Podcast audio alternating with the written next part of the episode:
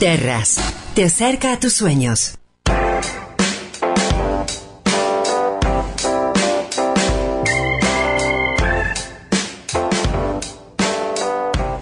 Esta es una presentación de Holding Portfolium para Terras y estamos en su columna, en la de él que es presidente de Holding Portfolium, empresario, analista financiero, mentor de emprendedores, conferencista, brinda talleres, eh, personas, mujeres, hombres, queriendo ir a más, lo consultan, les llevan sus eh, casos, sus inquietudes y él eh, en una agenda que sinceramente me asombra cada vez más porque sus días deben tener 25, 26 horas y, semanas con el día Osvaldo. Eh, bueno, está allí siempre receptivo. Es un gusto recibir en el programa a Gustavo Avena. Eh, bienvenido. Sergio, querido, ¿cómo estás? Gusto saludarte a vos y a toda la audiencia. Bueno, Gustavo está acompañando el programa como participación especial hoy Andrea Enjuto, que primero es amiga, como vos. Eh, Andrea es licenciada en Administración de Empresas, con certificación en modelos de negocio. Eh, bueno, eh, mucho, hace mucho, todo el tiempo, y, me encanta que compartamos esta, esta charla para escucharte a vos con Andrea. Andrea Gustavo, Gustavo Andrea. Hola Gustavo, un placer. Oh, hola Andrea, igualmente, el, placer es mutuo. Este, y sí, vos sabés que en algún momento me parece haberla escuchado, Sergio, ahí, ¿eh? Sí, sí, sí, sí, sí, sí. Sí. Eh, anteriormente nos hablaste de la perseverancia, de la ley de la siembra y la cosecha. Recordemos que tus contenidos, como los contenidos de los demás especialistas, las entrevistas, están disponibles en podcast BDG. Y en esta idea de avena para empresarios y emprendedores, consejos financieros, esta visión nutritiva, este contenido para poner en acción, hoy modelos de gestión equipo eficaz, el todo es más que la suma de, las partes. Y, entendemos, Gustavo, que una de las áreas más complejas e indispensables a la vez es justamente la conformación y el mantenimiento de equipos, equipos eficaces. Aquí entonces uno de los grandes temas del crecimiento empresarial, del liderazgo, la gestión, recursos humanos y más. Sí, sí, sí, tal cual. Este, hay este, un, elemento que puede hacer que nuestra empresa alcance un éxito increíble o también segunda a pesar de tener excelentes productos y servicios, es la formación de equipos. Y también, este, como habíamos hablado la, la última charla, la generación de una visión profunda que pueda ser compartida, ¿no? Trabajar en equipo este, es puntualmente esto, entender que el todo es más que la suma de las partes. Este, hace, hace poquito charlábamos este, cómo va cambiando también el liderazgo dentro de las empresas. No sé si ustedes se pero antes este, la idea del jefe que este, te decía hasta cómo firmar los cheques y te soplaba este, detrás este, para ver si estabas haciendo absolutamente todo lo que le decías, este, realmente no, no termina comprometiendo al equipo porque, porque estamos todos haciendo lo que el jefe dice. Eh, y entonces no ponemos nada de nosotros este, y nos sentimos de alguna manera que este, una especie de marionetas este, en función de aquel que está dirigiendo absolutamente todo. Esto ha cambiado, gracias a Dios. Este, la idea de liderazgo que, hay hoy este, dista bastante este, de, lo que fue el modelo anterior.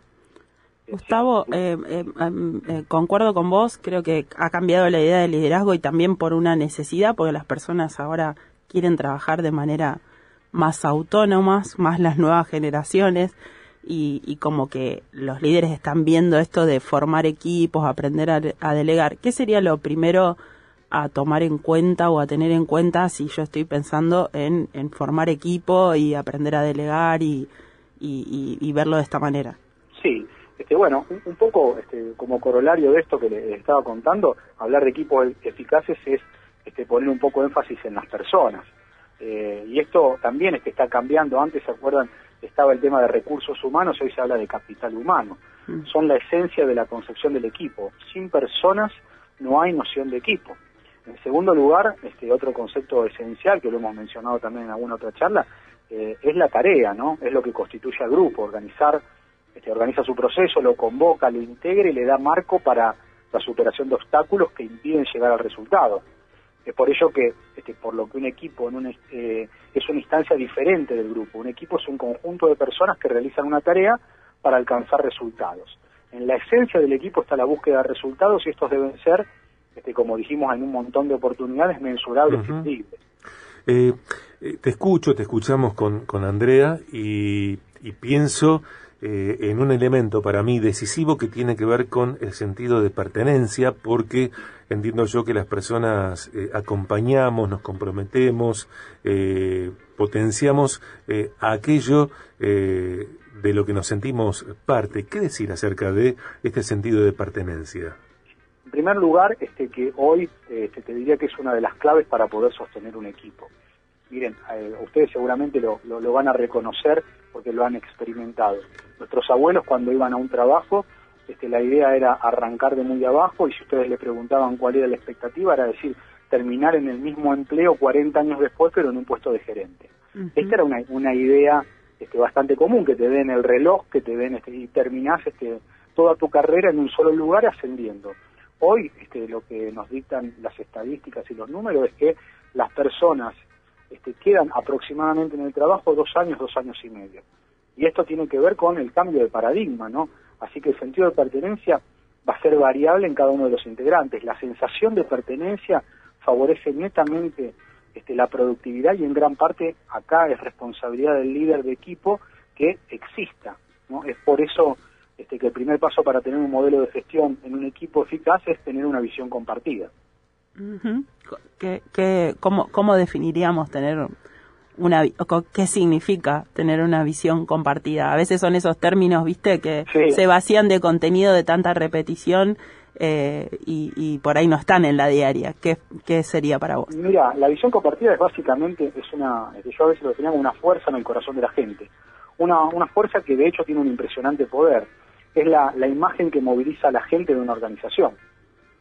Creo que en alguna oportunidad habíamos hablado este, de una película que a mí me había marcado, que era la película Espartaco, ¿no? que es una adaptación de la historia de un gladiador este, y esclavo romano que había conducido un ejército de esclavos en la rebelión del 71 los esclavos este, derrotaron dos veces a las legiones romanas, pero al fin obviamente fueron vencidos por el, por el general Marco Craso este, tras una, un prolongado sitio y batalla. En la película Craso dice a los mil sobrevivientes del ejército espartaco, ustedes fueron esclavos y van a ser esclavos de nuevo, pero la misericordia de las legiones romanas les van a evitar la justa pena de la crucifixión. Solamente deben entregarme a Espartaco este, porque no lo conocemos de vista. Y al, cabo de una pausa, Kirk Douglas, que hacía en ese momento Espartaco, se levanta y dice, yo soy Espartaco el hombre que está, el hombre que está al lado se levanta y dice yo soy Espartaco. Y el siguiente se levanta y dice, no, no, yo soy Espartaco. Y al cabo de un minuto todo el ejército estaba de pie. Ahora, esto este, realmente grafica perfectamente lo que significa una visión compartida. No importa si la historia es, eh, es apócrifa, pero demuestra una, una verdad profunda.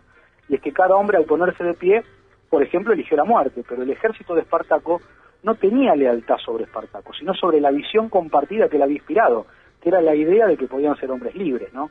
Esta visión era tan compulsiva que ningún hombre podía abandonarla y regresar a la esclavitud. Cuando uno este, puede proponer desde la empresa este, una visión que trascienda, definitivamente está más cerca de una visión compartida. Gustavo, eh, te escuchamos eh, y pienso, eh, ¿qué relación para vos hay entre la motivación y el compromiso? Cuando una persona está comprometida, eh, en un equipo, es parte de un equipo y está comprometida esa persona, eh, ¿uno puede como distenderse respecto de la motivación? No, no, no, yo, yo diría de que es muy difícil que vos puedas encontrar a alguien que esté comprometido y no motivado, y viceversa. Este, no vas a encontrar, este, vas a encontrar muy pocos este, que estén motivados, pero al mismo tiempo no estén comprometidos. Son, este, de alguna manera, este, van, van de la mano, ¿no? Este, ¿Por qué? Porque la verdad es que el compromiso genera motivación. Y mientras más motivado estoy, más compromiso tengo, ¿no? Eh, vuelvo a lo mismo. Acá la, tarea del líder debe ser sostener ese compromiso este, e incluso este, incrementar la motivación. Ahí, en, esto de la motivación y todo eso, pensaba en el ejemplo que dabas recién de, del hombre, de ser un hombre libre, ¿no? Que a veces creo que, que más en las organizaciones y todo se falla en querer imponer la motivación eh, en cuanto a mis, mis objetivos organizacionales, digamos, y no tener en cuenta la motivación de las personas individuales, ¿no? Que me parece un, poquito más profundo y complejo, pero en el ejemplo que dabas estaba como muy claro. Eh, detrás del ejército, que puede ser la, organización, eh, los hombres tenían algo que enganchaba la motivación propia con la motivación grupal, ¿no? O del equipo. Esto que decís, Andrea, es, muy importante e incluso hay, bueno, ya hay este, organizaciones que se han dado cuenta de esto. Antes, este, vos cómo motivabas al equipo, este, ¿cuál era, cómo motivaba un jefe a un equipo, este, le daba premios, este, premios dinerarios, ¿no? Este, los hacían quedar horas extras, le pagaban las horas extras. Eh, hoy, se, este, la verdad es que vos, si lo querés plantear de esta manera, probablemente más de la mitad del equipo no, no la acepte. que a veces el equipo, por ejemplo, este, necesita eh, tener el gimnasio gratis, este, que tengan eh, frutas en el, eh, ¿cómo se llaman? En una estación especial en donde coman, que tenga, o sea, por ahí se está buscando otra cosa, que te... Los horarios más flexibles. Que, el horario sea más flexible. Es decir, pero si vos le querés decir a un tipo, pero mira, yo te voy a pagar 30% más y vos te quedás de tal hora a tal hora y aparte se hace hora extra, probablemente te diga que hoy, ¿no? Este, el cambio, fíjate vos acá, otra vez se pregona la libertad, lo que, que si yo quiero obtener compromiso con la gente y me pongo excesivamente rígido este, y quiero usar patrones este, que ya no se usan, probablemente no, no funcione. Eh, una, una, me parece, ¿no? una visión extendida que está demostrando en tantas empresas, eh, empresas de la ciudad, de la región, del país, internacionales, empresas pymes, eh, corporaciones, que, esta visión que describís, Gustavo, sobre la cual Andrea te, preguntaba, eh, en nada arriesga la rentabilidad, sino que equipos trabajando con mayor distensión, enfocados, con compromiso, con acompañamiento, por ejemplo, con frutas en la estación y horarios flexibles, puede dar eh, lo necesario y más para sostener y aumentar la rentabilidad. Totalmente. Mira, el ejemplo, el ejemplo emblemático que seguramente todos conocen es Google. Claro. no sé si vieron este, cómo, cómo Google maneja a sus empleados, ¿no? Esta es la, la nueva forma, el nuevo paradigma. Este, y la verdad es que Google fue pionero en esto y obviamente las organizaciones están copiando. Ahora nadie puede decir de que Google no crece. Muy por el contrario, Google crece a pasos agigantados. Este, y fíjate este, la flexibilidad que tiene para con sus empleados y la forma en que los trata. Este, ¿no? Eh, entonces, esto para mí es clave dentro de la visión compartida, la nueva forma de hacer y la nueva forma este, de ver las cosas que tiene el, empleado, si el empleador, este, si el líder no lo puede ver, y este probablemente haya problema. De alguna manera vos estás eh, dando y legando algo que no recibiste, seguramente. Sí, totalmente, sí, sí, sí, sí. Este, obviamente es lo que un poco lo que veníamos este, diciendo. Eh, nosotros, sobre todo los que actualmente estamos liderando algún equipo, venimos de un paradigma completamente diferente. Entonces tenemos que reaprender, viste que lo, habíamos hablado la, la pasada. Este, hoy este, hay un dinamismo tremendo y lo que hoy funciona mañana puede no funcionar. Así que estamos todo el tiempo capacitándonos. En esta nueva cápsula de Gustavo Avena hablamos de modelos de gestión, equipos eficaces.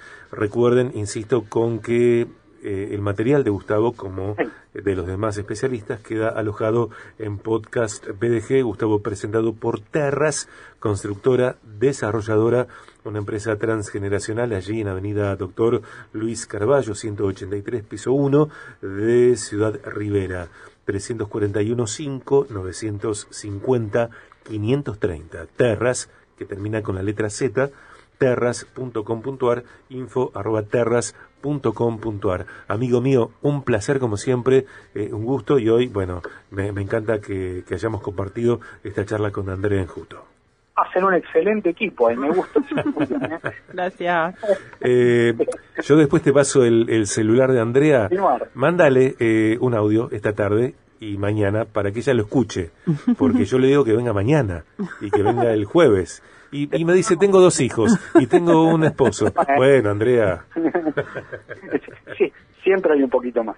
Me está haciendo un trabajito fino. Gracias, Gustavo, querido. Te mando un gran abrazo. Hasta luego, chao, chao.